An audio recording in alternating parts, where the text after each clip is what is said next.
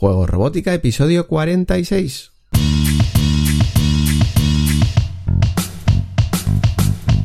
Bienvenidos a Juego Robótica, el podcast en el que hablamos de robótica educativa, iniciación a la programación, aplicaciones para docentes, entornos de programación para niños y en general todo lo que tiene que ver con despertar la curiosidad de los más jóvenes por la programación y la tecnología, para que se conviertan en creadores y no en meros consumidores.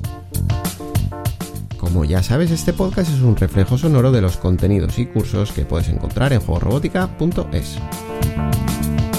Y recuerda que si quieres aprender a programar a través de la robótica o quieres formarte para enseñar a programar, puedes darle un vistazo a nuestra plataforma de cursos y acceder a la formación online más completa con robótica educativa y aprendiendo desde la base a tu ritmo. Desde que inicié el blog de Juego Robótica hace años, una de las cuestiones sobre las que veo más dudas es cómo trazar un camino en torno al aprendizaje de la programación con los niños y adolescentes. Empezar por Scratch ya se ha convertido en una especie de estándar y la programación por bloques a través de este entorno de programación visual suele ser el primer contacto de los niños con la programación. También suele ser el primer contacto de muchos docentes y seguramente por eso también optan por esta opción con sus propios alumnos a la hora de iniciarlos. Digamos que cuando no se ha tenido ningún contacto con la programación, Scratch causa en quien lo usa una gran impresión, ya que se ha pasado de no saber hacer prácticamente nada a poder programar aplicaciones, presentaciones o juegos aunque sean sencillos, y eso es un salto enorme. Hay otros entornos de programación similares con los que también se podría empezar y de hecho hay muchos niños que empiezan en code.org probando las diferentes propuestas de todo un abanico de entornos de programación de iniciación. Incluso muchos de quienes empiezan en code.org con una primera experiencia o práctica sencilla, acaban eligiendo Scratch como entorno al que dedicar los primeros pasos en programación. Yo no tengo los números exactos, las cifras, pero puedo intuir que más de un 80% de los niños empiezan con Scratch o con Scratch Junior. Teniendo en cuenta la cantidad de consultas que tenía sobre la cuestión particular de por dónde continuar después de Scratch, creé hace tiempo uno de los primeros cursos de la plataforma que tenía por objetivo plantear una visión global de los caminos que se podían tomar en educación dependiendo de lo que quisiéramos trabajar y si lo queríamos hacer a través de código o de bloques. Ese curso tiene muy buen feedback de los alumnos que están empezando en este mundillo, a pesar de que ya ha quedado algo obsoleto y debe ser actualizado trabajando en la actualización de ese curso, se me ocurrió que quizá podría publicar una guía general con mi visión particular sobre los diferentes caminos para aprender a programar y con qué herramientas llevarlos a cabo.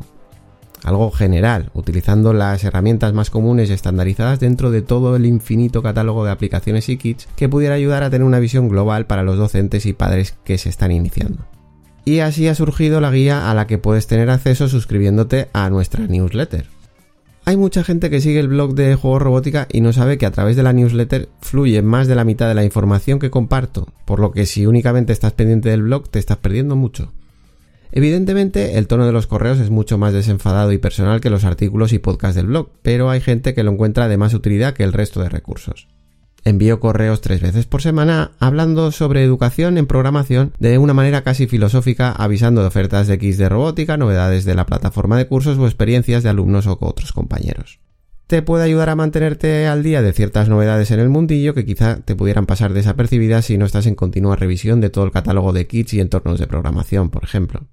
Una manera de dar a conocer la desconocida newsletter ha sido la guía, por lo que no dejes de acceder a la web si quieres darle un vistazo. La base para poder movernos a través de la guía es un diagrama de baldosas que permite trazar diferentes caminos en el aprendizaje y uso de la programación a nivel educativo partiendo desde Scratch y acabando a un nivel semiprofesional. Es lo que Carlos Priora ha denominado el mapa del tesoro en su blog Edutecno, que la verdad es un término que me ha gustado mucho. De forma muy visual e intuitiva podemos ver que hay gran variedad de itinerarios en programación dependiendo de qué habilidades queramos potenciar o en qué área queramos profundizar. Aunque los conceptos básicos y pilares de la programación son iguales para todos, en un nivel profesional nada tiene que ver el trabajo de un programador de aplicaciones informáticas con uno de consultoría, uno de videojuegos, un programador web, un programador industrial de PIX, un robotero o cualquier otra clase de programador. De hecho, incluso hay quien utiliza la programación para desarrollar su faceta más artística. Esa diferenciación tan clara que se ve a nivel profesional podemos presentarla en educación para intentar localizar qué opción cuadra mejor en la motivación de cada chaval. Puede ser muy frustrante cursar una carrera de informática porque te gustan los videojuegos y luego darte cuenta de que no tiene nada que ver. O apuntarse a un grado de automatización cuando lo nuestro es la programación web. Pues bueno, volviendo a la guía, había dos opciones para hacer la guía. Intentar hablar de absolutamente todas las aplicaciones, placas y kits de robótica y no acabar nunca, o centrar la idea general a través de las aplicaciones y kits más extendidos. Por una cuestión práctica he optado por listar y recomendar las soluciones más extendidas y de más fácil acceso, aunque eso no quiere decir que sean las ideales para cada caso particular. Hay infinidad de proyectos educativos a través de entornos de programación menos conocidos que son muy utilizados en educación y que quizá podríamos tratar en una guía ampliada. El lector debería de ver las aplicaciones y kits mencionados como referentes para tener un ejemplo de la utilidad que se está nombrando en la guía, pero no como única alternativa.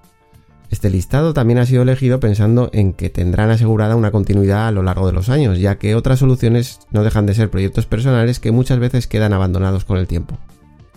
En resumen, entornos de programación, placas y kits de robótica respaldadas por empresas o comunidades grandes que son ampliamente utilizadas y que dentro de 5 o 10 años seguirán estando ahí aunque vayan evolucionando. Aunque cualquier docente o cualquier persona que quiera ayudar a sus hijos en el aprendizaje de la programación le puede sacar algún provecho a la guía, creo que es de mayor utilidad para aquellos que están empezando y necesitan una visión general de cuáles son los itinerarios que se pueden plantear en programación partiendo de los lenguajes por bloques.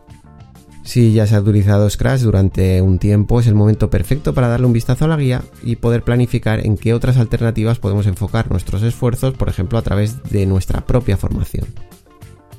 Si se tiene relativa experiencia, es muy posible que ya se tengan unas ideas preconcebidas y en este caso puede servir para revisar ese punto de vista y tomar simplemente los itinerarios que no se hubieran previsto y que puedan resultar interesantes. Creo que una visión global puede ser de ayuda en general y es un buen ejercicio alejarse de vez en cuando y poder ver eh, todo el proceso de formación a través de programación del que puede que solo estemos participando de una parte mientras que otros compañeros lo hacen de otras partes completando toda la cadena. Recuerda, simplemente es una propuesta de la que partir para poder orientarse mejor, pero que cada cual debe complementar con las múltiples opciones que no están recogidas en la guía. Me encantará conocer qué otros entornos de programación o kits de robótica echas en falta o crees que serían más adecuados que los que yo he propuesto, así que no dejes de comentar. Nos escuchamos en un próximo episodio comentando otra publicación que hagamos en juego robótica o probando un kit de robótica educativa, hablando de entornos de programación, repasando algún accesorio o cualquier otra herramienta que nos ayude en el aprendizaje de la programación y la robótica. Hasta entonces, disfruta creando, programando y aprendiendo. Nos escuchamos en las próximas semanas. Adiós.